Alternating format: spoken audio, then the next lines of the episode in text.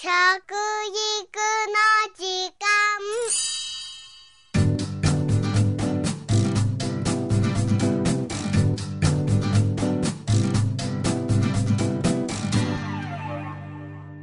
服部幸男です。食育の時間ポッドキャスト。今回は内閣府の食事に関する習慣と規範意識に関する調査から食のマナーや作法と規範意識の関係につきましてお話しております。そもそも規範意識というのはどういうことなんでしょうかねこれは社会のルールや道徳を守ろうとする意識のことですね物事を判断するときにいいか悪いかを決める基準の価値とでも言ったらいいんでしょうかね。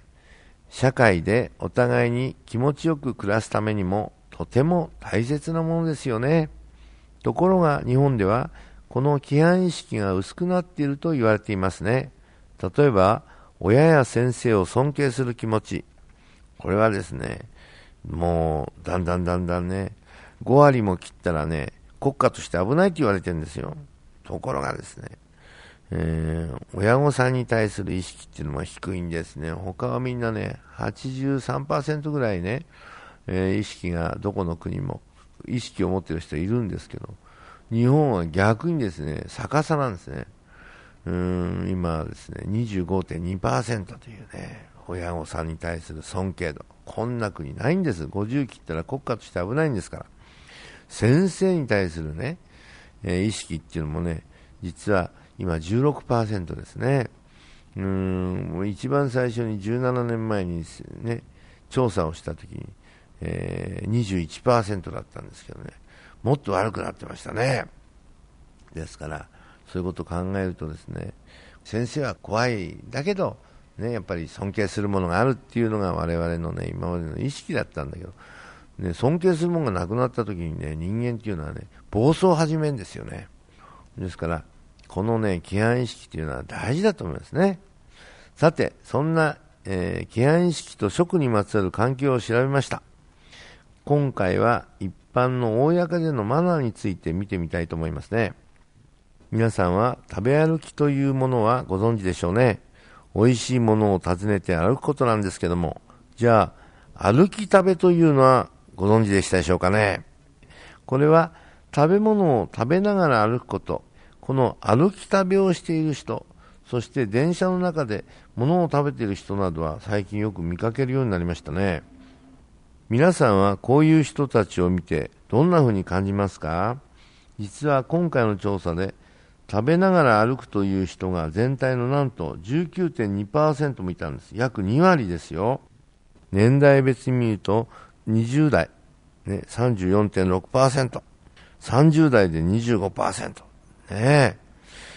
えー、20代、30代では4人に1人から3人に1人が食べながら歩いてるんですね。というわけで、これはね、アメリカの影響でしたね。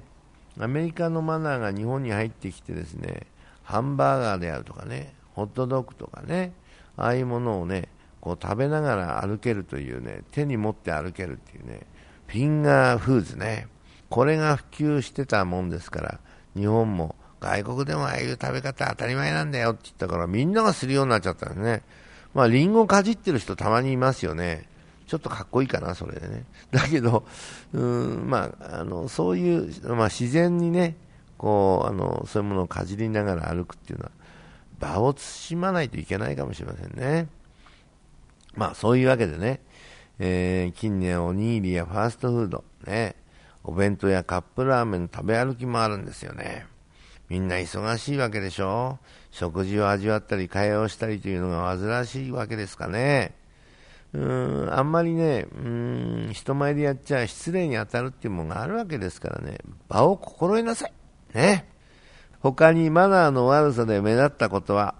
電車で足を組んで座るが、18.6%、席を譲らないが14.4%、